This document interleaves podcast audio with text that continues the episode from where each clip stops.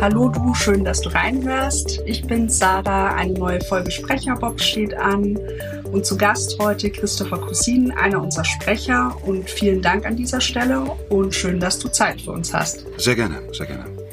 Erstmal, wer bist du? Wer bin ich? Oh, ich bin so viele. Nein, äh, ich bin Chris, bin äh, aus der schönen Metropolregion Nürnberg und bin Sprecher als Quereinsteiger. Ja, ich verleih Leuten meine Stimme oder lese Bücher.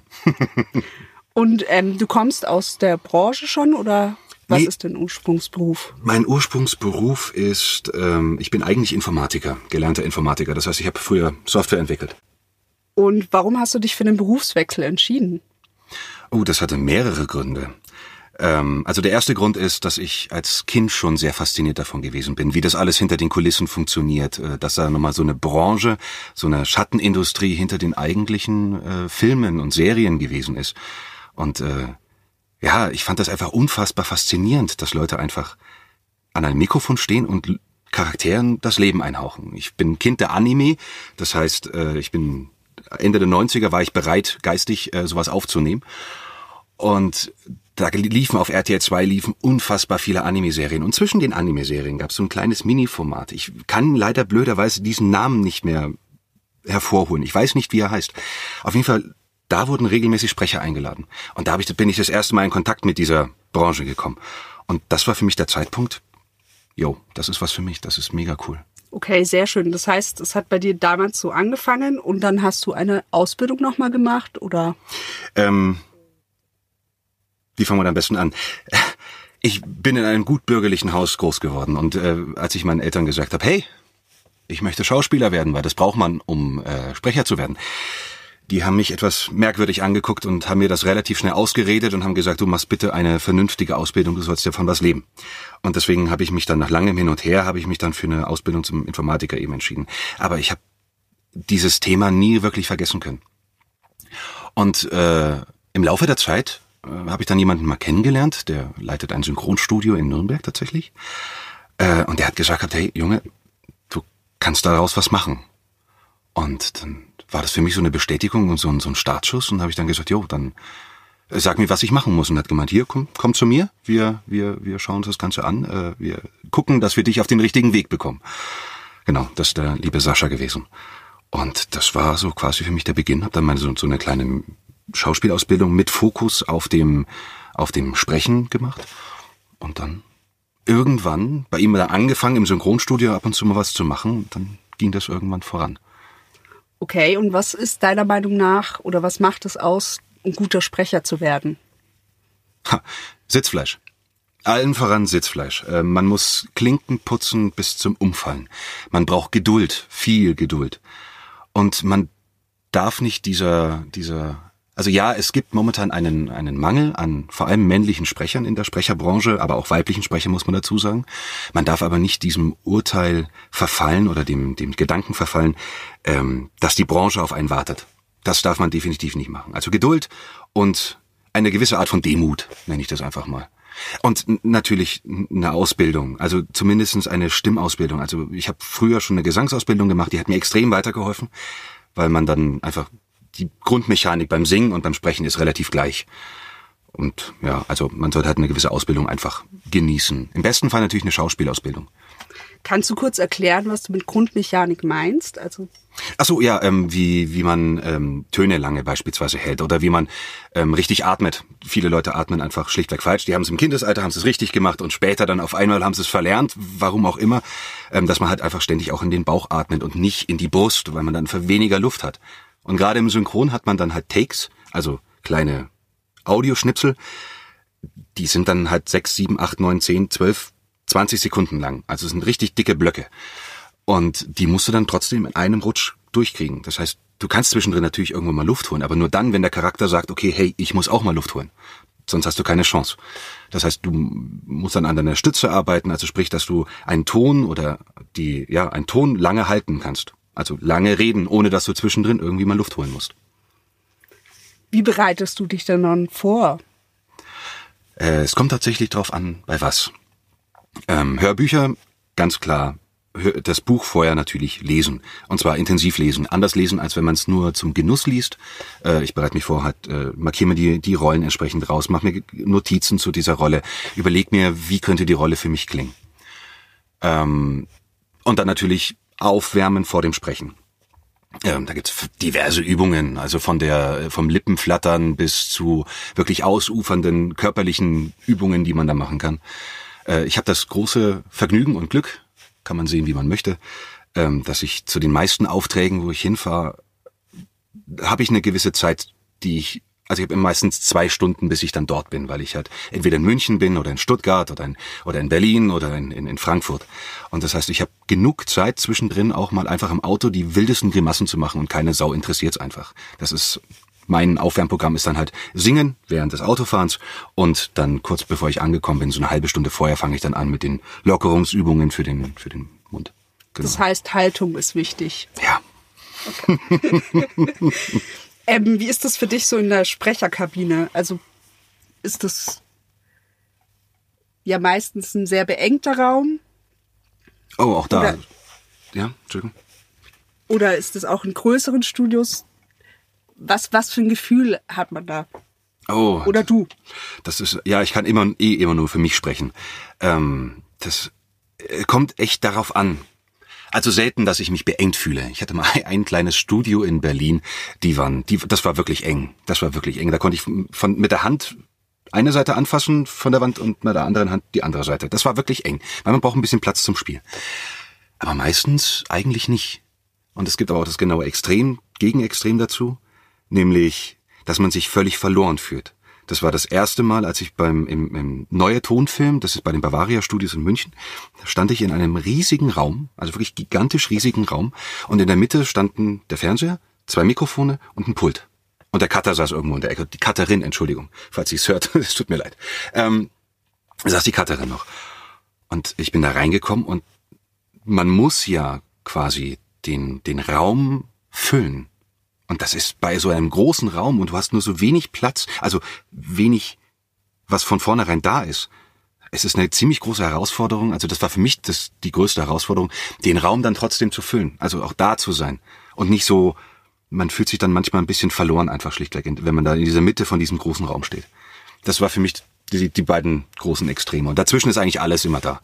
Das heißt, du gestikulierst und bewegst dich auch, ja. wenn du Aufnahmen machst? Ja, ja, ganz, ganz, ganz, ganz, ganz wichtig. Also die Körperlichkeit ist ganz wichtig, weil das hört man. Ob man, ob man nur da steht und einfach nur runterliest oder auch, man kann auch spielen. Aber es gibt gewisse Momente, beispielsweise wenn man irgendwie einen Sack aufhebt im, keine Ahnung, im, man synchronisiert die sieben Zwerge oder so. Man hebt einen Sack auf, dann klingt es anders und man sagt, äh, und ein, das klingt anders einfach. Und man merkt einfach die Körperlichkeit. Der Körper spricht immer mit. Okay. Ähm, wie ist es denn, wenn du jetzt eine Aufnahme machst? Hast du dann quasi ein Skript vor dir liegen oder machst du das ganz modern mit deinem iPhone oder einem iPad oder wie ist das eigentlich? Auch da muss man wieder differenzieren. Ähm, das kommt auf das Studio an und es kommt auf das an, was man macht. Also ähm, beim Hörbuch habe ich jetzt ein iPad, äh, nicht ein iPad, ich habe ein Samsung Galaxy Tab, aber das ist keine Werbung. Ähm, äh, genau, da habe ich mein Tablet, weil ich weiß nicht, ich möchte mir halt nicht diesen riesen also Blatt hört man immer und da kann ich durchscrollen. Das ist ganz angenehm und ich kann mir Notizen relativ zügig machen und so. Das ist ganz cool. Weil der Uwe hat mir da schon empfohlen, man sollte da, also gibt's noch andere Remarkables heißen die, das sind ähnlich wie Tablets, nur halt in Papieroptik und auch fühlt sich an wie Papier beim Schreiben. Das soll ganz cool sein. Das werde ich mir auch demnächst besorgen. Ähm, aber bei Synchron beispielsweise ähm, bekomme ich ja nichts im Vornherein. Synchron kommst du hin, dir wird erklärt, im besten Fall, dir wird erklärt, was du machst, also wer du bist. Und dann geht's rein in die Kabine und da liegt dann das Skript. Da auch wieder entweder in Papierform oder die etwas moderneren Studios, die haben dann das Ganze digital oder auf dem Bildschirm direkt. Weil du gerade Synchron angesprochen hast, ja. da gibt's ja auch Unterschiede. Also Synchronsprecher, Hörbuchsprecher, mhm. Hörspiel. Mhm. Werbung hast du vorhin auch schon angesprochen. Mhm. Kannst du einfach für unsere ähm, Zuhörer mal den Unterschied erklären? Den Unterschied? Ja. Oh, äh, auf, auf äh, ja, äh, welchen Unterschied genau? Also das für dich als Sprecher. Für mich als Sprecher. Das, das sind ja ah. immer kleine Abstufungen und Feinheiten. Wenn ich jetzt zum Beispiel Synchron hernehme, das ist ja meistens von der Fremdsprache in die Zielsprache. Das mhm. heißt, du, du musst einen Text sprechen, der aus dem Englischen kommt Okay, mhm. und für eine Figur, die im Film gezeigt wird, ins Deutsche. Genau, genau. Ja gut, dann äh, fangen wir mit, mit, mit Werbung an, weil das ist, glaube ich, das, was am, am, am schnellsten geht. Ähm, Werbung ist Hau auf die Kacke. Also en- entschuldigt die Wortwahl, aber das ist, ähm, wenn man sagt, man im, im normalen Alltag redet man, ich, ich, ich nehme jetzt mal Prozent einfach her, man redet im normalen Alltag, redet man, sag mal so zwischen 90 und 100 Prozent von dem, was man transportieren möchte. Und auch von der Art und Weise, wie man, wie man Bögen fasst und so weiter. Man ist ja eher faul. Das kenne ich auch von mir. Ähm, dann ist in Werbung bist du so bei 180 bis 200 Prozent. Also du haust richtig auf die Kacke bei den alten Werbungen. Bei den neueren, moderneren Werbungen ist das auch wieder etwas rückläufig, Gott sei Dank. Ähm, Im Synchron, also du, du kommst auch rein und ähm, da sitzen meistens dann auch die ganzen Kunden bei Werbung, äh, da sitzen die ganzen Kunden dann beieinander und ähm, die sind sich teilweise selber gar nicht so richtig sicher, wo sie hinwollen. Die bieten, sagen dann, biete uns mal was an. Und dann bietest du was an und dann sagen sie dir, oh, oh, ein bisschen zu werblich oder ähm, mach's mal ein bisschen leichter beispielsweise. Und dann musst du das umsetzen. Also die Sprache ist relativ speziell dort. Genau, und beim Synchron, wie gesagt, kommst du hin, hast dann nochmal so Regie, Cutter, Aufnahmeleitung, äh, gehst dann in dein Studio rein, wirst vorher noch kurz instruiert, was du hast, siehst vielleicht den Charakter ganz kurz und ähm, dann hast du die Schwierigkeit, dass du die Emotionen, die in der Originalsprache da sind, die hauptsächlich aus dem Bild, entst- also für mich zumindest hauptsächlich aus dem Bild entstehen, aber auch eben durch die Sprache transportiert werden, mitunter, ähm, die musst du dann ins Deutsche übersetzen. Aber in das Synchronsprech. Das Synchronsprech ist auch wieder etwas spezieller. Also es gibt mittlerweile auch da den Trend eher in Richtung natürlich, Gott sei Dank. Äh, aber in, gerade in, sag mal, in den 90ern und Anfang 2000ern war da, war es da üblich, dass man, dass man auch da statt 100 Prozent eher so Richtung 140 Prozent tendiert hat. Also so eine Mischung aus Werbung und Nicht-Werbung. Und es wirkte dann alles ein bisschen überdreht und ein bisschen, ne, äh, genau, und da geht es momentan Gott sei Dank wieder ein bisschen zurück von. Äh, genau. Dann Hörspiel, das ist ja immer Hörspiel. quasi ein ganzes Ensemble. Auch da nicht mehr unbedingt. Also ähm, früher hat man das alles noch in äh, zusammen aufgenommen. Und es gibt auch jetzt noch einige Produktionen, hier ein schönes, schönen Gruß an das Anomalia-Team. Ähm, es gibt immer noch eine, einzelne Produktionen, die das umsetzen. Also wo du dann wirklich zu zweit, zu dritt, zu viert, zu zehnt in der, in der Kabine stehst. Und das ist ein mega schönes Arbeiten. Aber bei den meisten Hörspielen heutzutage, die kommerziell produziert werden und auch nicht kommerziell wird geixt. Also sprich, man steht alleine in der Box und später schiebt der Cutter das dann an die richtige Stelle, so dass es dann klingt, als wenn wir zusammen eingesprochen hätten. Als hätten wir einen echten Dialog geführt beispielsweise. Okay. Und was ist das Spezielle bei der Aufnahme von Hörbüchern? Das Spezielle, die Konzentration, finde ich. Also erstens die Konzentration und den Faden zu halten und die, die Stimmung zu halten. Also ein Hörbuch ist ja das Medium, was mit den wenigsten Mitteln produziert wird, im Endeffekt. Beim Hörspiel hast du noch Atmo und solche Geschichten unter, unten drunter. Kurz zur Erklärung, Atmo sind so Hintergrundgeräusche und Musik und sowas. Ähm, Synchron hast du die ganze, hast das ganze Bild mit dazu. Radio genau dasselbe wie beim, also Werbung ganzes genau dasselbe wie beim Synchron, also Bilder oder halt zumindestens Musik. Und Hörbuch kommt ohne all, ohne all das aus und muss ohne all das auskommen. Und das ist die Schwierigkeit daran, dass man das Bild, was man im Kopf hat von diesem Buch, was man sich erarbeitet hat oder was man zumindest gefühlt hat zu diesem Zeitpunkt, dass man das transportiert und dass die Leute genau diese Stimmung auch mitspüren. Also du musst quasi im Kopf bei den Leuten eine Landschaft erzeugen oder du musst bei den Leuten das Gesicht des, des Täters erzeugen. Und das macht's so unsagbar schwierig. Also es ist die, es ist ungelogen für mich persönlich zumindest die Meisterklasse im Sprechen. Für mich als Laie jetzt verstehe ich das so, wenn ich selber ein Buch lese, dann habe ich ja eine Stimme im Kopf. Und du meinst quasi damit, dass ich genau diese Stimme treffe. Mhm, genau, unter anderem. Okay. Oder zumindestens, dass man die, die, die ähm, Emotionen oder zumindestens dass die Information so transportiert, dass bei den Leuten direkt in ihrem eigenen Kopf auch die Stimme entsteht. Also im besten Fall matchen die. Also wenn die, wenn die, wenn die das Hörbuch hören und die, der wird irgendwie eingeführt, der Charakter, und dann kommt das erste Mal die Stimme und die sagen, jo, so hätte ich mir den auch vorgestellt. Das ist der Idealzustand. Für mich. Okay. Wenn du jetzt eine, weil du sprichst gerade über Rollen oder Figuren auch, ähm, ist ja quasi dasselbe gemeint. Wenn du eine Figur vertonen könntest oder welche Figur würdest du gerne mal vertonen? Oh, oh, das ist eine schöne Frage. Ähm, es gibt eine Figur, die mir ganz persönlich im, im, im Filmbereich zumindestens, ähm, die mir unsagbar viel Spaß gemacht hat, zuzuschauen und auch als ich es versucht habe zu imitieren, also viel läuft bei uns über Imitation, ähm, das hat so unsagbar Spaß gemacht. Also ich teile es mal auf in Gut und Böse. Ähm, es gibt den Bösen. Böse wäre für mich Bane aus The Dark Knight, Batman. Mhm. Das wäre für mich der der Charakter, den ich unsagbar gerne mal mal äh, sprechen würde. Aber er hat Tobias einfach einen unfassbar guten Job gemacht. Ähm, und bei den Guten wäre es wahrscheinlich tatsächlich Sherlock Holmes. Okay. Ja. Du hast jetzt gerade über Gut und Böse gesprochen. Mhm. Da komme ich dann gleich nochmal zurück, wenn okay. wir dann auch über unsere Produktion im Krieg, die wir mit dir ja aufgenommen haben, mhm. sprechen. ähm, jetzt will ich noch mal ein bisschen zurückkommen, weil wir jetzt viel, du bist Sprecher, wir haben ähm, viel darüber, oder interessant ist es ja auch, dass Leute mal so einen Einblick bekommen in das tägliche Brot eines Sprechers. Mhm. Ähm, da gibt's ja dann so Schlagwörter, ich weiß nicht, ob du mir dazu was sagen kannst. Stimmalter zum Beispiel. Mhm. Ähm, du hast es auf deiner Website, habe ich ein bisschen recherchiert, hast du angegeben, jung bis, sage ich mal, mittelalt erwachsen. Das würde ja auch zu dir selber passen als Mensch. Richtig, ja. Aber es, also Stimmalter muss halt immer nicht unbedingt mit dem physischen Alter zusammenhängen. Also ich habe einen sehr, sehr guten Kollegen, ähm, der ist ungefähr zehn Jahre älter als ich, aber der klingt so zwischen 15 und 20. Also vom Stimmalter. Wie findet man das raus? Also wie kommt man drauf, dass man raus oder wie kommst, wie bist du drauf gekommen? Frage ich so. Wie bist du drauf gekommen, dein Stimmalter herauszufinden? Ähm, meistens wird indirekt klar.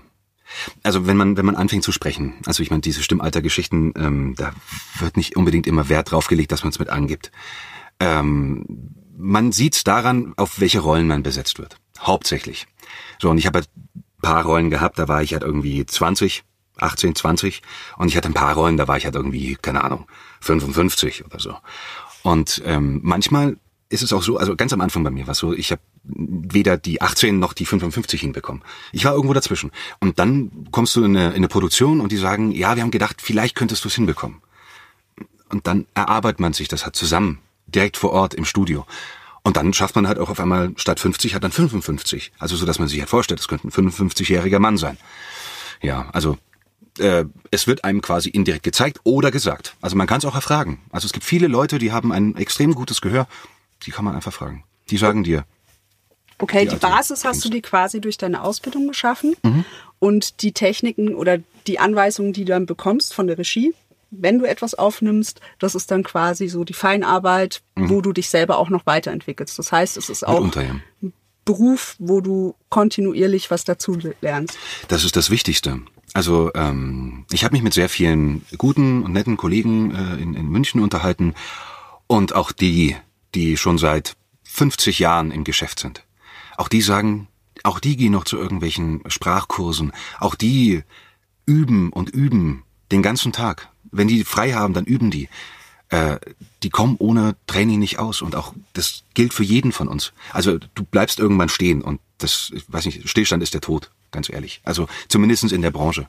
Dann kommst du nicht mehr, dann bleibst du auch auf einen Charakter hängen, muss man dazu sagen. Dann wirst du für einen Charaktertyp gebucht und dann immer wieder. Gut, wenn du jetzt einen Charaktertypen hast, der irgendwie in allen Filmen vorkommt oder in allen Hörbüchern vorkommt, Glückwunsch. Aber dann kannst du halt kein Hörbuch sprechen, wo dann mehr als dieser eine Charakter kommt. Und du musst halt immer ja, du musst ein bisschen am Ball bleiben. Du sprichst von Training. Wie schaut das bei dir aus? Das Training? Ja. Ähm, viel lesen, äh, viele Serien gucken. So dumm es jetzt eigentlich auch klingt, aber ich gucke sehr, sehr viele Serien und da nicht im Originalton, nicht nur, sondern äh, hauptsächlich halt im Deutschen natürlich. Und wenn mir da eine Stimme ganz, also was eine Stimme, die Arbeit eines Kollegen äh, besonders gut gefällt, dann nehme ich mir auch die Zeit her und setze mich dann mal für eine Stunde oder für zwei hin und schau mir an, was wurde im Originalton gesprochen und wie hat der Kollege es umgesetzt und versucht es nachzumachen und versucht es zu imitieren. Und äh, durch die Imitation entsteht irgendwann mit sehr viel Übung entsteht dann dein eigener Stil. Mhm. Also mein, zumindestens bei mir. Äh, bei mir ist mein Stil ist quasi so die, das. Ich habe bei allen Kollegen geklaut, wo ich nur konnte. Ja. und das Ganze durch Imitation. Naja, nicht geklaut, aber. Ja, abgeguckt halt. Gelernt quasi. Ja, ja gelernt. Okay. Ja, das ist das, das, ist das schönere Wort dafür. Ja. Dann ähm, das Schlagwort Stimmfarbe. Was mhm. verstehst du darunter und warum ist es wichtig für deinen Beruf? Stimmfarbe. Ähm, naja, das beschreibt im Endeffekt ja den, den, den Klang der Stimme. Also nicht, ob das eine hohe Stimme ist oder eine tiefe Stimme im Endeffekt. Also die Stimmfarbe äh, ist ähnlich wie beim Wein. Man hat einen Wein und man muss versuchen, dem Wein irgendwie zu beschreiben. Und dann nimmt man irgendwelche blumigen Begrifflichkeiten dafür, um dem irgendwie zumindest eine Kontur zu geben. Und so ähnlich ist es bei der Stimme auch. Und ich finde das schon recht wichtig für den Ersteindruck. Aber nachdem die Stimme ja übers Ohr transportiert wird und nicht über die Schrift, äh, finde ich es eigentlich wichtiger, denjenigen zu hören. Und dann kriegt man eher ein Gefühl dafür. Wenige Leute können aus den Attributen, die man da benutzt, irgendwie äh, dunkel, markant und, und kräftig, vielleicht ein bisschen rauchig oder so, da können die wenigsten Leute sich sofort eine Stimme drunter vorstellen. Also äh, ich persönlich halte es jetzt nicht für so extrem wichtig, seine Stimmfarbe zu charakterisieren. Macht man halt, damit es vollständig ist.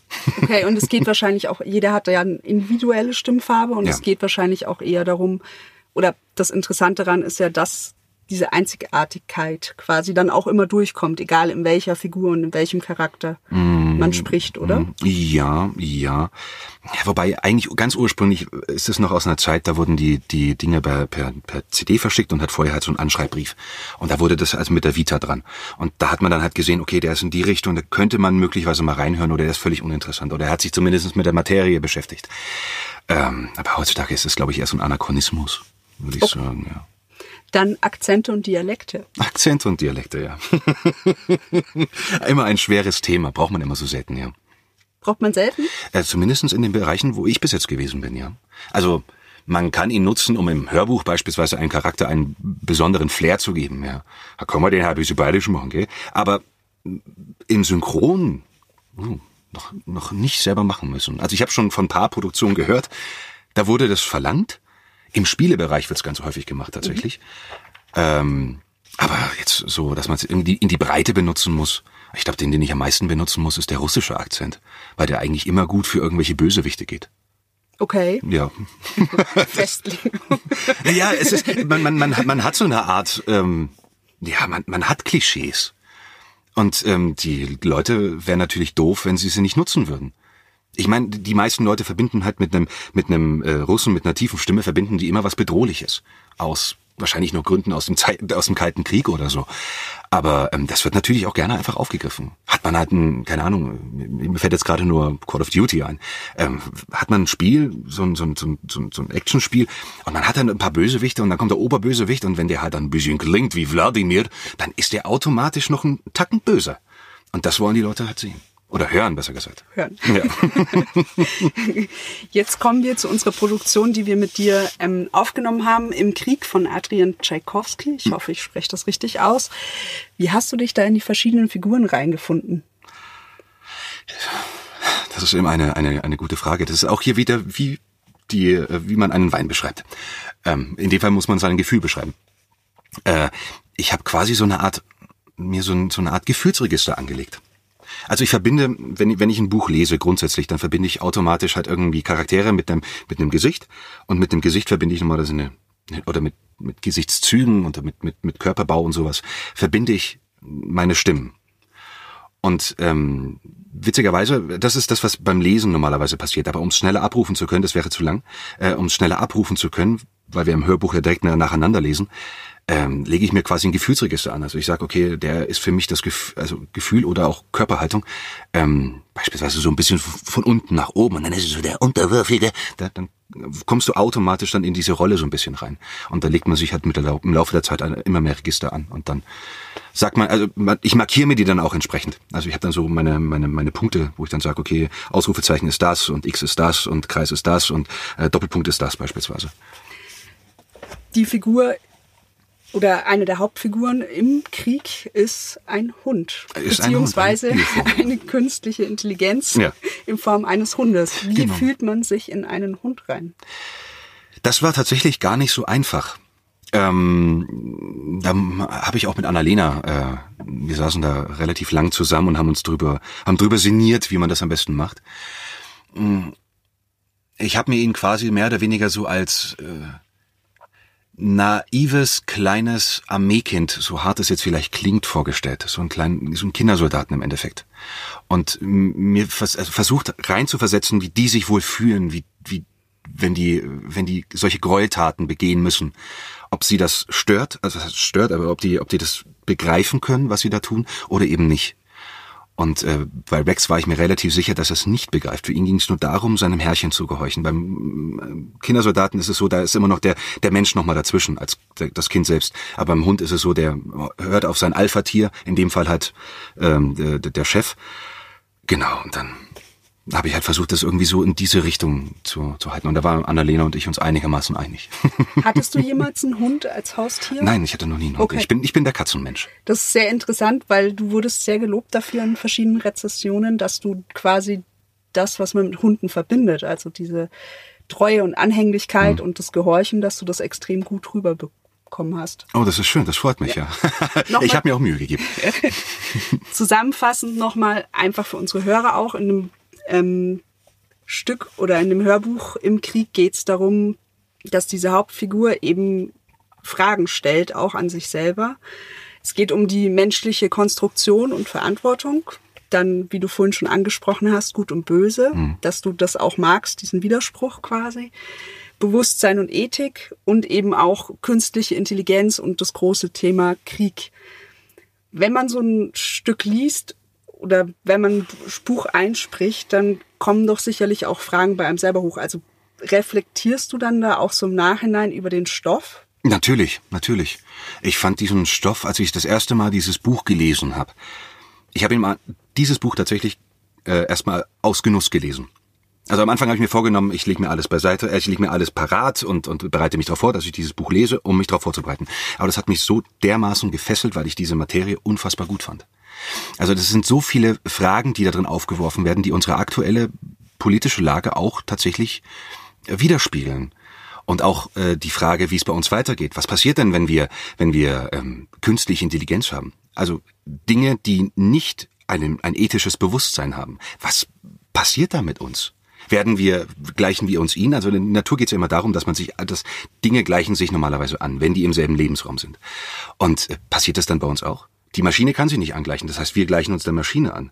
Was wiederum bedeutet, dass wir irgendwann zu einer sehr abgestumpften Gesellschaft wahrscheinlich mutieren würden im Laufe der Zeit.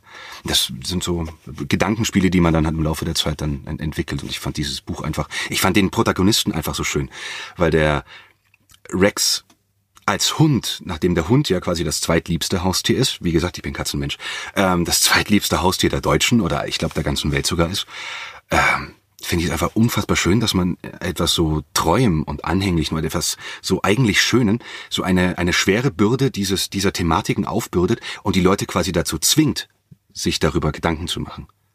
Also, ich fand das, fand das ausnehmend spannend und schön. Was war die schwerste Stelle für dich? Die schwerste Stelle?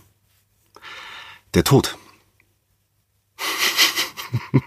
ähm, ich weiß nicht, wie weit ich spoilern darf ähm, das, das, das, das, das Ende. Ähm, ich muss dazu sagen, wie gesagt, ich bin eigentlich Katzenmensch und äh, ich musste trotzdem meine, meine, als ich es das erste Mal gelesen habe, ich sag's jetzt frei raus, als ich das erste Mal gelesen habe, ich musste weinen. Dieses Ende ist unsagbar schön und es trägt, ich weiß nicht, das ist ein, ein so schöner Schluss gerade für ihn und ja, da muss ich jetzt teilweise sogar noch ein bisschen, ja, ich, da, da, das, die Schwierigkeit daran war, so, die Schwierigkeit daran war, ähm, dass ich nicht los, losheul während des, während der, während der Aufnahme. Weil das musste trotzdem halt noch einen gewissen Pathos haben, aber nicht zu viel und er muss sich des, des Ganzen klar sein, was jetzt gerade passiert und es ist okay für ihn. Da ist keine, da ist keine Trauer dabei.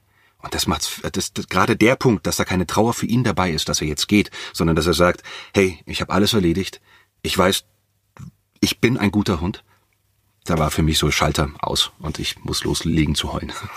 Weil man als Mensch Trauer verspürt?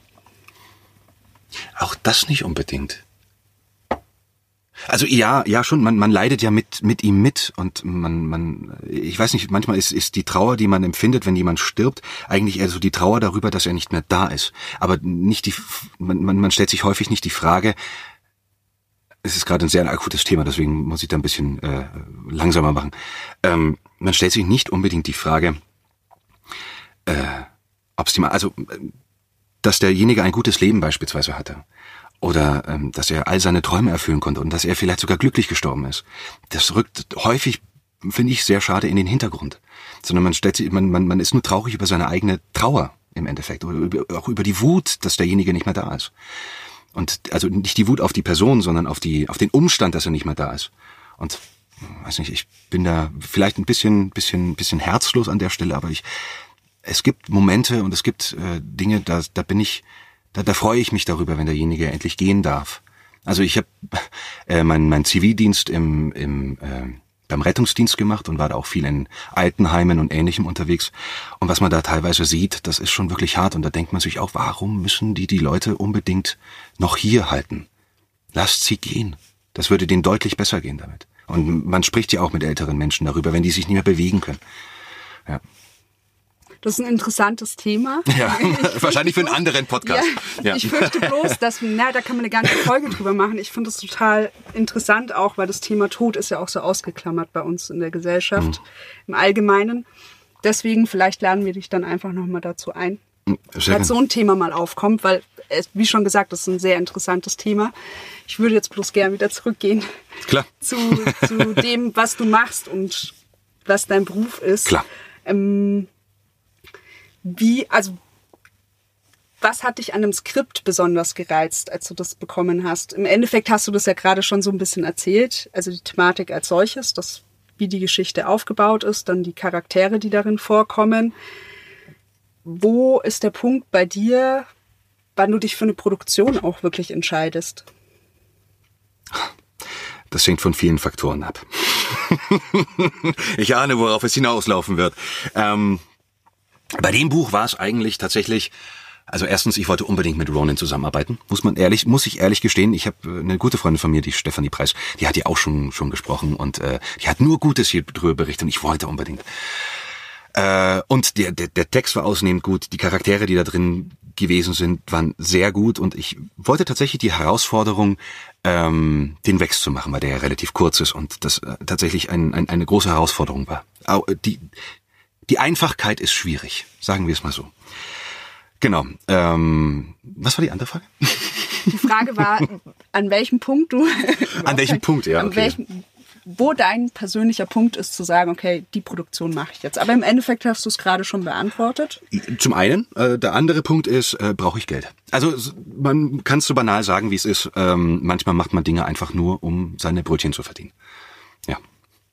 Aber das war jetzt für dich quasi eine Produktion, die auch wirklich Spaß macht. Das war eine Herzensproduktion, genau. ja. Das war keine, das war keine, ähm, ich brauche jetzt unbedingt das Geld, ich äh, nehme alles, was ich kriegen kann. Nein, das war das definitiv nicht. Da habe ich schon andere Sachen gemacht. Kurze Zwischenfrage dann, ja. weil das sicherlich auch Menschen interessieren kann. Wird man als Sprecher reich? Nein. Also, ähm, wenn man zu den, zu den, sagen wir, zu den Top 100 gehört, also wenn man äh, einen Hollywood-Charakter hat, der im besten Fall auch lange, also mehrere Hollywood-Charaktere normalerweise, der dann auch lange auf der Bühne unterwegs ist oder auf der, auf der äh, in den Filmen und man dann durch Werbung und äh, ähnliche Geschichten dann, dann dann kann man sicherlich sehr gut davon leben und man kann auch davon reich werden. Also heißt reich auch nicht unbedingt. Also man wird kein Bill Gates, aber man kann problemlos davon leben. Aber wenn man, äh, so wie ich, so quasi im, im unteren Bereich mitschwimmt, da ist es ein ziemlich großes Haifischbecken, erstmal an Aufträge zu kommen und ähm, die Bezahlungen sind, sind nicht schlecht in manchen Bereichen. ähm, da würde ich Synchron tatsächlich mal ausnehmen. Ähm, aber man wird nicht reich davon. Also ich kann davon leben, aber ich werde nicht reich davon. Also ist das, was deine Eltern gesagt haben, grundsolider Job, gar nicht so schlecht und als für dich als Quereinsteiger ja dann. Ja, ich habe ich hab beide Seiten gesehen, ja. Ich habe beide Seiten gesehen. Aber ganz ehrlich, was bringt mir das ganze Geld, wenn ich beim Job, den ich, der den Großteil meines Lebens ausmacht, also die Hälfte verschlafe ich und die von der anderen Hälfte ungefähr 80 Prozent sind Arbeit. Und wenn ich den, wenn ich da keinen Spaß dran habe, wenn ich da nur eingehe, weil, weil das mir einfach mir keine innere Befriedigung gibt, dann bringt mir auch das ganze Geld nichts. Also machst du das, was du liebst? Ja. Sehr das ist, das ist ein, ein, ein großes Privileg cool. Du hast ja für die Produktion mit der Annalena auch zusammengearbeitet. Ja. Magst du uns vielleicht ein bisschen erzählen, wie das so ist, wenn man dann in dieser Sprecherkabine sitzt mhm. und dann ist eine Regisseurin außen und wie ist das? Ähm, ich, jetzt störend im, im, im besten Sinne. Ähm, also folgendes, man muss sich so vorstellen. Ich, ich sitze da drin, bin in meiner, im, wir machen ja meistens Kapitel für Kapitel. Ich sitze da drin, bin in meinem, meinem Flow und dann höre ich auch mal und dann weiß ich, okay, jetzt kommt gleich was, jetzt habe ich irgendwas falsch gemacht. Und dann unterbricht sie mich und sagt mir, was sie anders gerne hätte, und dann fängt man wieder von vorne an. Also es ist im Sinne von, man wird halt einfach ab und zu mal unterbrochen. Also je nachdem, wie oft man es macht. Ähm, genau, aber es ist insgesamt eine, eine, eine, eine gute Erfahrung ich habe meine ganzen anderen Hörbücher, die ich bis jetzt gemacht habe, die habe ich alle quasi in Eigenregie gemacht. Da war keiner mit dabei, der gesagt hat, hier, mach mal das, mach mal das, mach mal das, sondern einfach, man hat's aufgenommen, man hat's geschnitten, man hat's losgeschickt und dann hieß es nur, okay, hier war ein Fehler drin, mach das vielleicht nochmal. Ähm, aber jetzt jemand da zu haben, der dann auch noch das letzte Fitzelchen quasi aus einem rauskitzelt, das ist mega. Das ist mega. Also das kann ich jedem, jedem nur empfehlen. das heißt, es spiegelt ja auch ein bisschen das wieder. Das ist nicht nur du als Sprecher, sondern dann auch ein Regisseur außen, beziehungsweise noch das ganze Team, was mit drumherum arbeitet. Und das ist dann wieder einfach auch ein schönes Zusammenkommen und ja. eine gemeinsame Produktion in dem Sinne. Ja, das, ähm, das darf man immer nicht vergessen. Ein, ein, ein Hörbuch, ein, ein, ein Film, eine Serie, ein Hörspiel, das sind nicht nur die Sprecher, die da stehen. Da sitzen, da sitzt der Aufnahmeleiter dahinter, da sitzt der, der Cutter dahinter, da sitzen die, die Texter dahinter, da sitzt das ganze, die, die ganzen Leute vom Marketing, die Leute, die die Lizenzen dafür einkaufen und, und, und. Da sitzen ein Riesenhaufen Leute dahinter. Und das ist keine, also ja, wir sind das Aushängeschild, weil wir quasi an der Stelle sind, dass man uns hört zumindest oder sieht teilweise auch. Ähm, aber wir sind nicht der einzige Teil, sondern wir sind nur ein, in Anführungszeichen nur, im besten Sinne nur, ein Teil von viel, also einer von vielen. Und das ist auch immer schön so. Hast du schon irgendwas total Verrücktes erlebt oder was war das Verrückteste, was du bis jetzt erlebt hast als Sprecher? Das Verrückteste. Das Verrückteste. Oh, das ist immer schwer, wenn man, also wenn man den, den Begriff der Verrücktheit irgendwie nicht so richtig. Ich bin ja selber schon ein bisschen gaga. Ähm, Dann grenze ich es nochmal ein. Was, was, was lustig Verrücktes. Also man hat ja immer so Dinge, die man dann auch gerne mal erzählt, vielleicht. Ja. Oder erzählen kann. Ähm, ja, da fällt mir eine, eine, zwei Anekdoten würden mir da einfallen. Die eine ist relativ kurz erzählt. Ähm, Synchron es war ein Horrorfilm und äh, meine Figur wurde ins Wasser geschmissen und ich musste ertrinken. So, wie Spezies ertrinken. Das heißt, man nimmt sich ein Wasserglas und man kippt sich da ein bisschen Wasser rein. Und dann fängt man an, so, ne, die ganze Zeit vor, vor sich hin zu gurgeln. Aber dann ist mir was hinten reingekommen und ich habe das, ich habe den, also das, den kompletten Raum habe ich besprüht mit meinem Wasser. Ja, äh, das fand der Aufnahmeleiter nicht so lustig, weil das Mikrofon war danach nicht mehr zu gebrauchen. Ähm, und die Dinger sind teuer, muss man dazu sagen. Und der andere war, ich war zu einem Casting äh, bei einer mir mittlerweile sehr, sehr ans Herz gewachsenen äh, Spielefirma in, in Frankfurt. Eigentlich Offenbach. Äh, will aber keinen Namen nennen. Äh, M&S.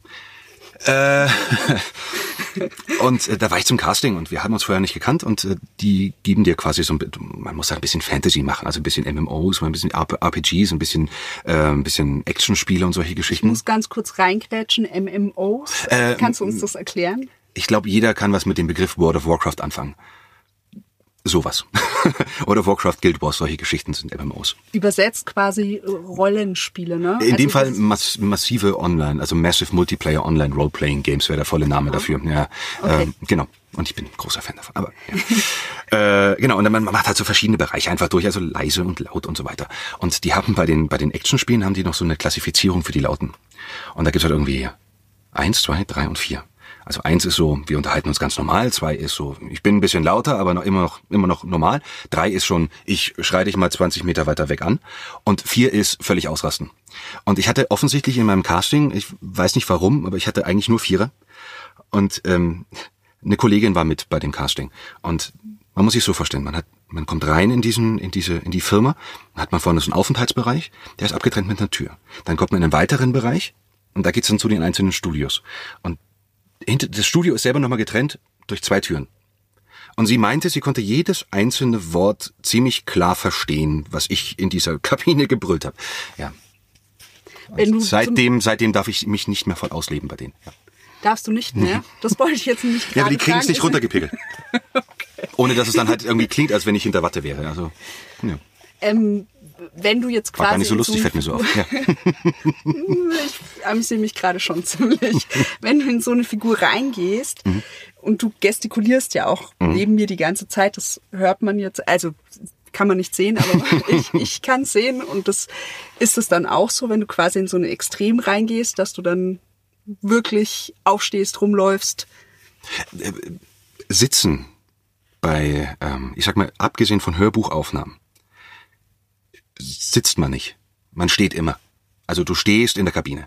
Und dann, ja, dann passiert's auch, wenn ich mal einen Schrei loslassen muss, oder auch einen, der, der sehr, sehr inbrünstig und lang sein muss, dass ich mich dann auch äh, so richtig, ich weiß nicht, der ein oder andere wird Dragon Ball Z kennen, äh, in die Saiyajin-Pose begebe und dann halt wirklich mir die Seele aus dem Leib schreie und dann noch Hochrot anlaufe und schwitze und alles, was dazugehört, ja. Ist es nicht furchtbar anstrengend? Ja. Ich bin nach so einem Tag, bin ich durch. Mhm. Also äh, witzigerweise, Hörbuch ist genauso anstrengend, auch wenn das jetzt vielleicht nur sechs Stunden, in Anführungszeichen nur sechs Stunden oder vier Stunden sind, ähm, ist genauso anstrengend. Aber ja, danach ist man einfach, also geistig, physisch, aber auch gefühlstechnisch ein bisschen entleert. Und äh, dann muss man sich auch erstmal wieder regenerieren. Deswegen ist der normale, normale Studiotag ist in der Maße sechs Stunden. Für gewöhnlich. Die eine Produktion, die wir mit dir gemacht haben, war jetzt um, oder ist Spieldauer zehn Stunden. Mhm. Wie viele Stunden ist das eigentlich für die Aufnahme? Also, dass man mal eine Vorstellung bekommt, weil das ja. Aufnahme ist ja nicht gleich fertiges Produkt. Ja, ähm, da muss man auch wieder unterscheiden zwischen der reinen Aufnahmelänge und der, der, der Tage, die man einfach hier gewesen ist. Weil zwischendrin macht man ja natürlich auch Pause und man bespricht auch mal was zwischendurch. Ähm, reine Aufnahmezeit, das musst du wahrscheinlich Stan fragen tatsächlich. Ähm, aber ich war sieben Tage hier. Ich bin jetzt auch nicht der, der, der, der, ähm, der auch mal irgendwie fünf, sechs, sieben Seiten am Stück ohne Fehler lesen kann. Das, das, das kann ich nicht. Irgendwann, irgendwann kommt bei mir immer der Punkt, wo ich dann und das, je länger die Aufnahmesession ist, desto eher ähm, der Punkt, wo ich mich dann mal ver verhaspel. Genau, also äh, sieben Tage war ich hier, um die das aufzunehmen. Ja, fünf waren angesetzt. Zwei überzogen. Passiert. Wir waren gerade beim Thema Länge einfach und du hattest erzählt, dass du oder einfach auch mal einen Einblick gegeben, dass quasi das fertige Produkt und die Aufnahmen ein sehr großer Unterschied sind. Ja. Wie ist das? Du also hast du jemals auch eine Produktion abbrechen müssen, weil du einfach nicht mehr konntest? Hm, Bisher Gott sei Dank noch nicht. Bisher noch nicht. Aber ich habe schon von Fällen gehört, dass dann die Kollegen gesagt haben, nee, das, das geht heute nicht mehr oder ja, wenn man halt irgendwie krank ist oder so. Also wenn, wenn sie es währenddessen, also man ist ja nicht davor gefeit, dass man krank wird. Und äh, da kann es schon mal passieren, wenn man im Studio steht, dann funktioniert das die erste Stunde wunderbar und dann merkst du auf einmal, okay, dein Hals schwillt zu oder deine, deine, deine, deine, deine Lymphknoten sagen jetzt nicht mehr. Äh, oder dann du wirst ganz rauchig oder, oder du hast dann irgendwie, bist halt einfach krank. Und dann musst du dann auch die, die Produktion abbrechen, ja. Aber das ist mir Gott sei Dank nicht passiert. Noch nie. Guter Punkt. Ähm, wie hältst du deine Stimme? Also, wenn du jetzt im Studio sitzt und aufnimmst, wie hältst du deine Stimme da im, ich weiß nicht, wie man dazu sagt, geschmeidig oder? Geschmeidig, ja. Das ja. ist, glaube ich, das, das, das Beste. Viel trinken. Also im Studio viel trinken und außerhalb des Studios, äh, wie gesagt, viel üben. Ähm, also Vokalübungen und solche Geschichten. Also die funktionieren immer mehrseitig, also nicht nur für die für die Muskulatur, sondern eben auch für die für die Stimme, die ja auch im Endeffekt nur Muskulatur ist. Ähm, und dann halt ja, ab und zu hat man Ingwer, also wenn man krank ist beispielsweise, hat ein Ingwertee und solche Geschichten, ja. Also Ingwertee. Äh, das absolute Geheimrezept von Dietmar Wunder ist beispielsweise warmes Wasser mit äh, Meerrettich. Finde ich ganz furchtbar, aber es soll wohl helfen. Du hast es probiert? Ja, schrecklich. Schrecklich, sag ich. Ja. Hast du immer so ich kenne es von mir selber, ich habe manchmal Lieblingswörter oder Lieblingssätze. Hast du sowas auch? Die dich dann verfolgen? Äh, Im Laufe der Zeit sehr viele, ja. Also immer wieder mal. Ähm, es, ich habe so die dumme Angewohnheit, dass ich mir, wenn ich, wenn ich gewisse Dinge länger betrachte, also ich schaue eine Serie beispielsweise und ein Charakter kommt immer wieder vor, übernehme ich automatisch Marotten von denen. Mein letztes akutes Beispiel war The Mentalist. Da habe ich mir die kompletten Staffeln angeguckt und danach bin ich die ganze Zeit so durch die Gegend gerannt. Also viele Leute, die es nicht sehen, ich habe ständig halt irgendwie gestikuliert wie The Mentalist. Ähm, und so ähnlich ist es bei der bei, bei den bei diesen Wörtern auch. Also ich glaube, das letzte, was bei mir hängen geblieben ist, ist halt in der Tat. Also Sherlock Holmes. Das ist das, was was bei mir immer wieder durchkommt. Oh, ansonsten fällt mir jetzt ganz spontan eigentlich tatsächlich nichts ein. Aber es gibt garantiert genug Wörter, die ich immer wieder verwende. Verfolgt dich das auch in dein Privatleben hinein? Die Sprecherei? Mhm. Oh ja. ja, also vor allem, wenn man, wenn man irgendwie mit einem Amt telefoniert oder sowas. Man nutzt es dann doch schon mal aus. Also, äh, also fangen wir mal anders an. Es, ja, es verfolgt einen in, in, die, in den Alltag. Manchmal vergisst man halt eben auch die Szenen nicht oder man fängt dann auf einmal an, äh, so zu sprechen, wie der, wie man halt dort gesprochen hat. Oder man, man sieht eine, eine Serie und man ist beispielsweise mit Freunden beieinander, man sieht eine Serie und man fängt auf einmal an, die Stimme zu imitieren, weil man die gerade ganz cool findet. Und ich mache mir da auch kein, kein, keine Platte drum, sondern ich mache einfach. Das sind solche Sachen, die, die man da mitnimmt. Oder eben die, die Kraft der Stimme einfach nutzen. Und Leute, sag mal, zu, zu seinem eigenen Wohl ein wenig in die richtige Richtung schubsen. Wie kommt es an im Freundeskreis und in deiner Familie? Du bist ja auch Papa. Ja, ähm, ja, ja, da gibt's gemischt. Also wenn sie mitbekommen, dass ich's gemacht habe, dann sind sie meistens nicht sonderlich amused, aber äh, meistens kriegen sie es ja gar nicht mit. Also pst. Bei deinen Kindern liest du den auch vor? Oh ja, ja. Das mache ich tatsächlich. Und ähm, es ist auch so ein, so ein Punkt, wenn ich da bin, also meine Kinder leben nicht bei mir, ähm, wenn ich da bin, dann äh, geht auch nichts dran, dran vorbei. Also ich muss es machen. Ähm, die Mutter macht das auch. Sie liest auch vor, sehr viel sie macht es halt nicht ganz so lebendig. Sie macht es halt wie, wie jeder es macht normalerweise zu Hause. Und das, ich glaube, das merken die Kinder schon ziemlich deutlich. Und sie sind auch brutal ehrlich.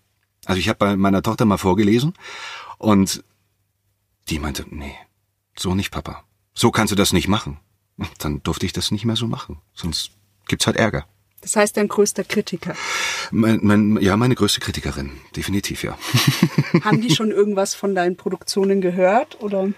Sind sie dafür noch zu klein einfach? Ja, teilweise sind sie dafür noch zu klein und manchmal kriegen sie es auch gar nicht einfach mit. Ähm, ich versuche meine, meine, meine große Tochter, die ist jetzt zehn, die versuche ich so ein bisschen an die, ich bin selbst ein Freund von Dokumentationen und ich mache auch ein paar Dokumentationen und ich versuche sie da ein bisschen ranzuführen. Und das eine Mal, da lief meine Dokumentation im Fernsehen und äh, dachte mir, guter, guter Zeitpunkt, da wollte sie nicht. Okay. Also sie verpasst einfach auch, also manchmal trifft er auf Murphys Law einfach zu.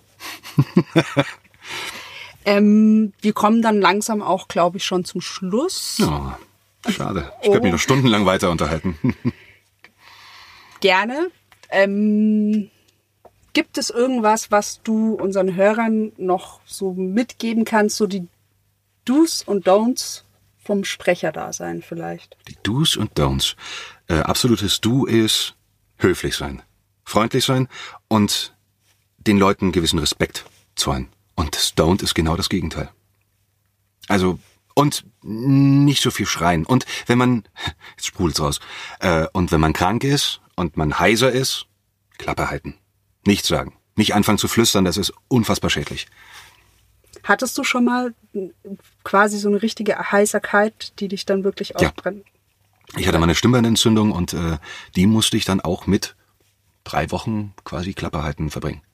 Was für mich unfassbar schwer ist, weil ich sehr gerne rede, wie man vielleicht merkt.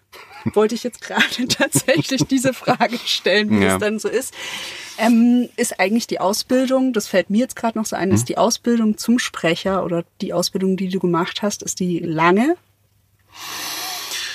Nachdem ich das ja quasi so nebenbei gemacht habe, weil ich ja ganz normal gearbeitet habe, hat sich das schon ein bisschen gezogen. Also normale Schauspielausbildung dauert ja drei Jahre.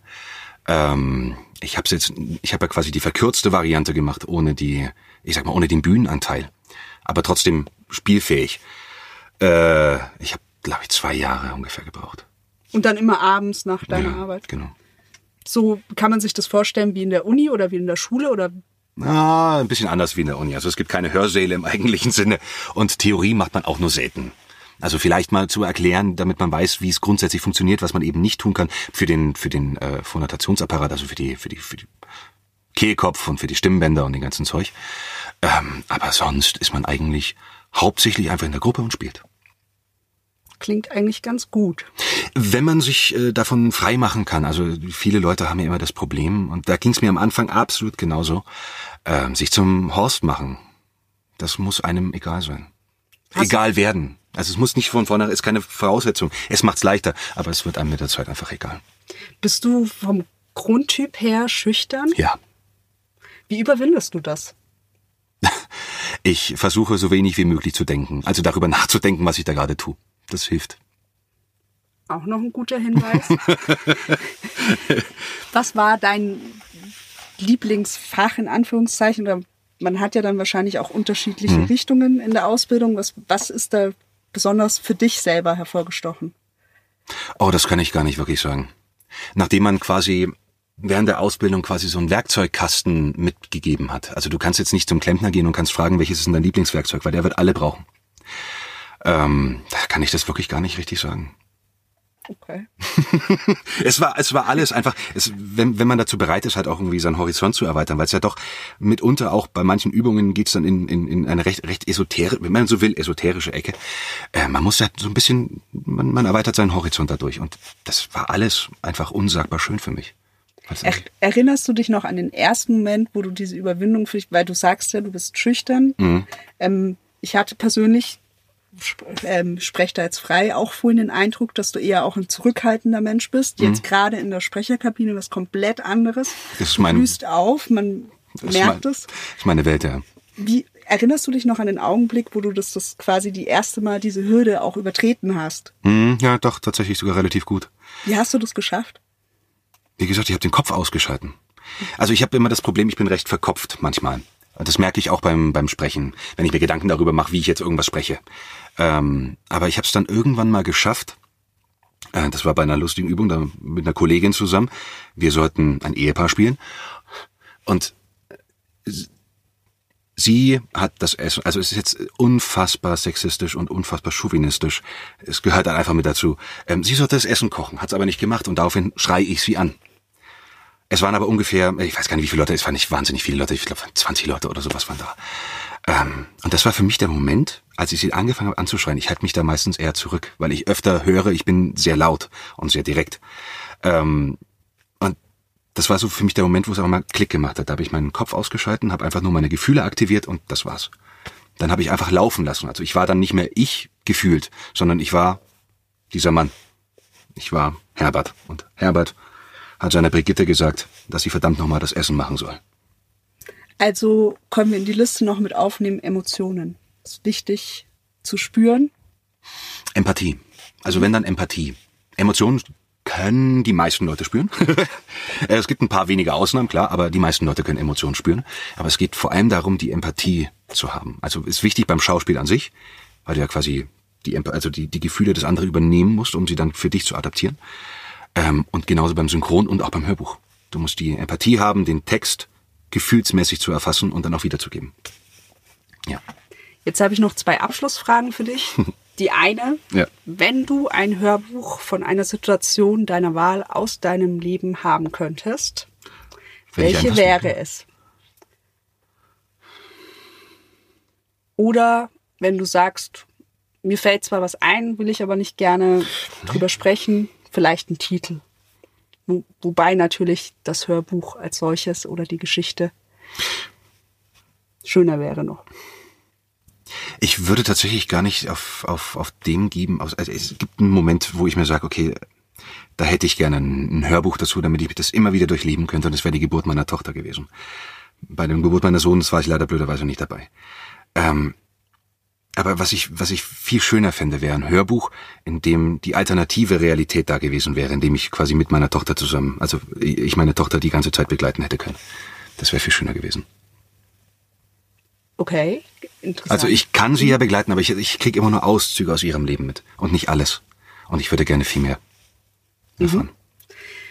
Und dann wieder aus einer ganz anderen Richtung, für welche Stimme oder wo bekommst du die meisten Komplimente? Wo bekomme ich die meisten Komplimente?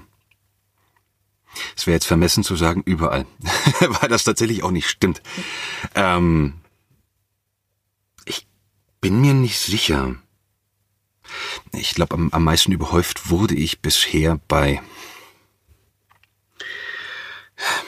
Es gibt so eine Sparte von Hörbüchern, die nur eine gewisse Sparte von Menschen in Deutschland hört, offensichtlich. Und diese Sparte ist, ich, ich nenne es mal erotisch angehaucht. Und da, ja, da war es doch schon das ein oder andere Mal mit dabei, dass man da eine, ja, da wurde man, ich wurde da gelobt für meine Arbeit. was ihr nicht sieht, äh, was ihr nicht seht, Chris wird nicht mal rot. Aber schöne Aufhänger noch, weil tatsächlich habe ich bei meiner äh, Recherche genau das rausgefunden. Du hast von Vicky Carlton, das ist die Autorin, hast du sexy Quickies vertont. Richtig, ja. Das ist eines von diesen Büchern, von denen ich gerade erzählt habe, ja. Hm? Um das jetzt nochmal aufzulockern zum Abschluss, weil wir über viel gesprochen haben, über sehr viel Interessantes finde ich auch, aber ich finde es auch immer schön, mit einem Lächeln quasi zu gehen oder mhm. mit einem Lachen zu gehen. Wie kommt man darauf? Wie kommt man darauf? Ja. Solche Geschichten. Eigentlich, ja, ja, ja, wie, wie die Jungfrau zum Kind im Endeffekt. Äh, ich wollte Hörbücher machen. Äh, Im Endeffekt ist das, ist, ist das der, der, der Kern der Aussage. Ich wollte Hörbücher machen. Und ähm, ich habe einen Verlag gehabt, äh, ein anderer Verlag, der nichts mit, mit, mit ihr zu tun hat. Und äh, sie hat mich aber bei Büchern bei denen quasi gehört und wollte es haben und ich brauchte das Geld. Ich war jung und brauchte das Geld. So ist das halt nun mal. Sehr schön. Ich beliebe das, auch gerne zu sagen, dass ich, also wir sind halt Stimmprostituierte im Endeffekt. Also wir leihen ja unsere Stimme allem und jedem, wenn es, wenn, wenn wir damit einverstanden sind. Also ich würde natürlich keine Sachen machen, wo ich jetzt generell sagen würde, boah, nee, ähm, da stehe ich jetzt nicht dazu. Ja. Also kannst du sehr gut dazu stehen. Ich kann schon dazu stehen, ja. Ich sage das. Ähm, ich finde die große Kunst, also gerade beim Hörbuch, ist nicht nicht unbedingt, ähm, muss ich mal aufpassen, äh, nicht unbedingt ein gutes, gut geschriebenes und gutes Buch in ein gutes Hörbuch zu verwandeln, sondern eigentlich eher ein, entschuldigt den Ausdruck, einen absoluten Rotz in Gold zu verwandeln. Das finde ich persönlich als, als äh, die größere Herausforderung.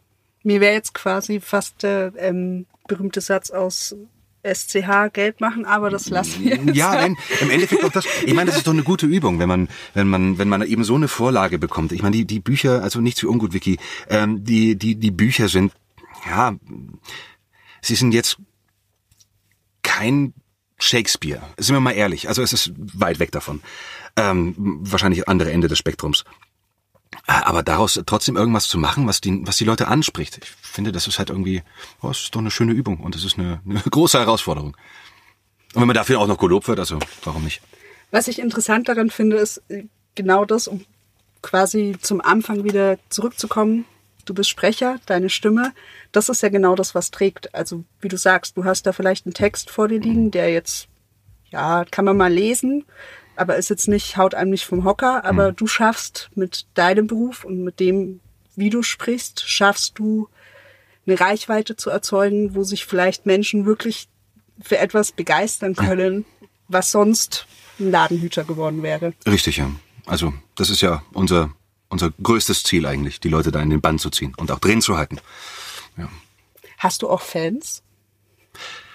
Also ich, wirklich Leute, die dich kontaktieren und sagen, hallo, nicht, dass ich wüsste. also ich, also ich, ich habe äh, nee, ich habe halt immer wieder halt nette Kontakte, aber jetzt keiner, wo der jetzt sagt, hier, er möchte unbedingt ein Autogramm oder sowas von mir. Nee, das nicht. Nee.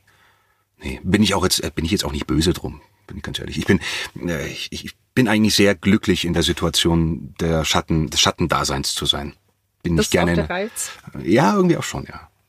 Weil du hast ja auch keine Präsenz auf den sozialen Plattformen oder so, wenn man ja, dich jetzt sucht. Richtig, ja. Also ich, ich habe ich hab's mal, ich habe also mein Facebook-Account beispielsweise, mhm. den habe ich halt mal erstellt, weil äh, darüber halt, es gibt ein paar Gruppen, da kommt man halt relativ einfach, also was relativ einfach, da kommt man halt möglicherweise an Jobs. So, also ganz am Anfang halt no budget, also ohne Vergütung. Ähm, und deswegen habe ich meinen Facebook-Account beispielsweise wieder reaktiviert. Aber dass ich jetzt da irgendwie aktiv was, was, was, was, was äh, poste, uh, ich bin zu doof dafür. Schlichtweg. Ich wüsste nicht, was ich da poste. Ich finde mal die Sachen aus meinem Leben einfach schlichtweg furchtbar uninteressant. Also ich kann nicht objektiv genug sein zu sagen, okay, hey, das ist was, was man in eine, in eine Story packen könnte oder eben nicht. Da kommt jetzt bei mir noch mal zwei Fragen auch auf. ähm, zum einen hast du gesagt, schon auch die Nutzung von sozialen Plattformen, um Kontakte zu knüpfen, was ja, ja ganz wichtig ist in der ja. heutigen Welt. Und dann fiel das Wort No Budget. Also was ich darunter verstehe, ich mache etwas ohne Geld mhm. und, und das ist quasi so auch einer der ersten Schritte, mit denen man einfach auch als Sprecher eventuell rechnen muss, ja. dass man erstmal ganz viel reinarbeitet, bevor die Möglichkeit besteht, mit dem, was man macht, auch Geld zu verdienen. Richtig, ja. ja. Also wenn man nicht dieses, dieses äh, unsagbare Glück von Vitamin B hat, also Beziehungen, ähm, dann führt zu, also bei den Leuten, die ich kenne, die es eben auch geschafft haben, in Anführungszeichen geschafft haben. Ich würde jetzt nicht sagen, dass ich es geschafft habe, aber ähm, bei den Leuten, von denen ich weiß, die können davon leben, ähm, bei denen hat es auch alle so genauso angefangen. Die haben, es gibt da ein sehr schönes Projekt, das ist das Hörspielprojekt. Ähm, da kannst du da, da sind Schreiberlinge drin, da sind äh, Cutter drin, da sind alle möglichen Leute, die man braucht, um ein Hörspiel zu produzieren. Und die machen das alles für, für lau. Aber das ist ein, eine super Übung. Und man bekommt direkt Feedback. Und manche von den Sachen werden dann halt verkauft, tatsächlich sogar. Oder halt verschenkt. Und dadurch kriegt man auch wieder sein Feedback rein. Genau. Aber man macht es am Anfang halt ohne Bezahlung. Wenn man als Quereinsteiger reinkommt, wenn man und wenn man keine Beziehungen hat. Ja. Naja, Quereinsteiger würde ich jetzt mal in Anführungszeichen ja, setzen, ja. weil du hast ja Neueinsteiger. auch nochmal genau, ja. eine, ähm, hast du ein Vorbild? Ja, tatsächlich. Es gibt zwei Leute, die ich, drei, es gibt eigentlich sehr, sehr viele Kollegen, die ich unsagbar schätze. Also es gibt so viele mega gute Sprecher. Ähm, Im Hörbuchbereich sind es zwei, die für mich ganz oben auf dem Olymp sitzen und das sind David Nathan und äh, Uwe Teschner. Schöne Grüße an Uwe von der Stelle. Ähm, Im Synchron sind es für mich Tobias Kluckert und ja, Sascha Rotermund. Der Mann ist einfach göttlich. Ah, für die Leute, die es nicht wissen, Tobias Kluckert ist die deutsche Stimme von Bradley Cooper unter anderem und Sascha Rotermund von Benedict Cumberbatch. Also die tiefere Stimme von Benedict Cumberbatch. Die andere ist Tommy Morgenstern. Ja. Und die beiden sind einfach unsagbar gut. Und im Anime-Bereich, da beispielsweise ist es der ah, super, jetzt gerade jetzt kommt der Blackout. Äh, ah, der Brecki. Mensch, Tobias von Brecklinghaus. Brecklinghaus. Ja, jetzt habe ich es richtig ausgesprochen. Der ist auch mega gut. Mein Stimmbruder. Sagt man oder sagst du? Sagt man. Ah, okay. Ja. Sehr interessant. Muss ich mal reinhören. Ich habe sogar ein paar Aufnahmen da, also wenn du sie hören möchtest. ich hatte äh, letztes Jahr, äh, Anfang letzten, äh, Ende letzten Jahres im Dezember, äh, war ich mit ein paar Kollegen, äh, waren wir auf einem Weiterbildungskurs in Berlin bei äh, Carmen Molina, ähm, bei der Christian Rode Schule. Und äh, die hat mal ein Herz geschlossen. Wir waren da eine Woche allesamt zusammen und die kennen mich. Die kennen auch meine Stimme. Und äh, eine, ne, ne Kollegin hat jetzt äh, vor ein paar Tagen erst geschrieben, sie hat sich irgendwie ein Anime angeguckt, hat auch den, den Film abgefilmt, äh, quasi. Also gefilmt, filmt. Ähm, und hat den dann in die Gruppe gestellt, die wir da damals gebildet haben. Und alle waren sich einig, dass ich das bin. Aber ich weiß, dass ich das nicht bin. Und es war Tobias. Da bin ich mir sowas von sicher. Das heißt, Du hast auch immer wieder Momente, oh, jetzt kratzt meine Stimme gerade, mhm. immer wieder Momente, die einfach schön sind, weil du zum einen quasi so eine Reflexion bekommst für das, also für deine Stimme als solches und mhm. für das, was du machst. Ja. Sehr schön. Ja. Zum ähm, wirklichen Abschluss jetzt aber mal. Ich würde wirklich auch gerne mit dir noch weiterreden, weil ich das total interessant finde. Ähm, hast du eine Podcast-Empfehlung auch für uns und möchtest du noch mal kurz zusammenfassen, was das Sprecherdasein für dich ausmacht, für dich persönlich mhm. und was du Menschen oder jungen Menschen, insbesondere wahrscheinlich, die noch vor der Berufswahl stehen, empfiehlst, um so einen Weg beschreiten zu können? Okay. Podcast-Empfehlungen. So, ähm, ich höre sehr, sehr, sehr, sehr selten Podcasts. Ähm, in der Corona-Zeit natürlich den Drosten-Podcast, dem ist halt irgendwie keiner vorbeigekommen. Aber, aber, ich habe mir gestern einen Podcast angehört, den fand ich exzellent, muss ich dazu sagen. Und der hieß Sprecherbox. Den kann ich jedem wirklich nur ans Herz legen, der ist wirklich gut. Ähm, was war die, was war die zweite Frage? Ich habe schon wieder vergessen. Was ihr nicht seht gerade oder hört, ist, dass Chris kurz davor ist, erwürgt zu werden. Nein, vielen Dank. Ich meine das auch wirklich ernst. Also nicht, nicht falsch verstehen. Ich meine das wirklich ernst. Das ist sehr schön. Ja. Vielen Dank. Ähm, die andere Frage war, ob du jungen Menschen, die vor der Berufswahl äh, so, stehen, ja. noch eine Empfehlung geben kannst für den Einstieg in den Beruf und vielleicht noch mal kurz zusammenfasst, was ja. für dich das Sprecherdasein ausmacht. Also das Sprecherdasein hat für mich, ich fange mal so rum an, ähm, das Sprecherdasein für mich ist, also für mich, wie gesagt, es gibt auch andere Kollegen, die sehen das als Beruf, aber für mich ist es die, die Erfüllung und die Freiheit. Ähm, die Freiheit, jeden Tag, also A, nicht zu wissen, wer bin ich heute eigentlich, und äh, B, auch immer wieder neue Leute kennenzulernen, immer neue Produktionen kennenzulernen, manchmal auch sogar bevor sie rauskommen, also für andere Leute rauskommen. Und ähm, einfach dieses, die Möglichkeit, immer in andere Situationen, in andere Rollen zu schlüpfen. Das ist, äh, das kann man sich, wenn man das nicht gemacht hat, tatsächlich relativ schwer vorstellen. Genau, und für die Berufswahl, für die Berufswahl. Wenn man Geld machen möchte, dann werdet nicht Sprecher oder Schauspieler. Das kann ich euch nicht ans Herz legen. Wenn ihr aber bereit seid zu spielen, wenn ihr auch diese Spielfreude immer noch habt, wenn ihr im Herzen immer noch so ein bisschen Kind geblieben seid oder immer noch seid, äh, dann macht's. Wenn ihr Bock drauf habt, macht's. Es wird sich immer einen Weg finden dafür. Dann sage ich vielen, vielen Dank für deine Zeit. Ich habe zu danken. Ich würde mich freuen, wenn du vielleicht irgendwann nochmal auch zurückkommst für eine andere Folge, ein anderes Thema. Ich würde mich auch freuen, für ein anderes Hörbuch zurückzukommen, so ist es nicht. Das geht dann an unseren Chef. Ja.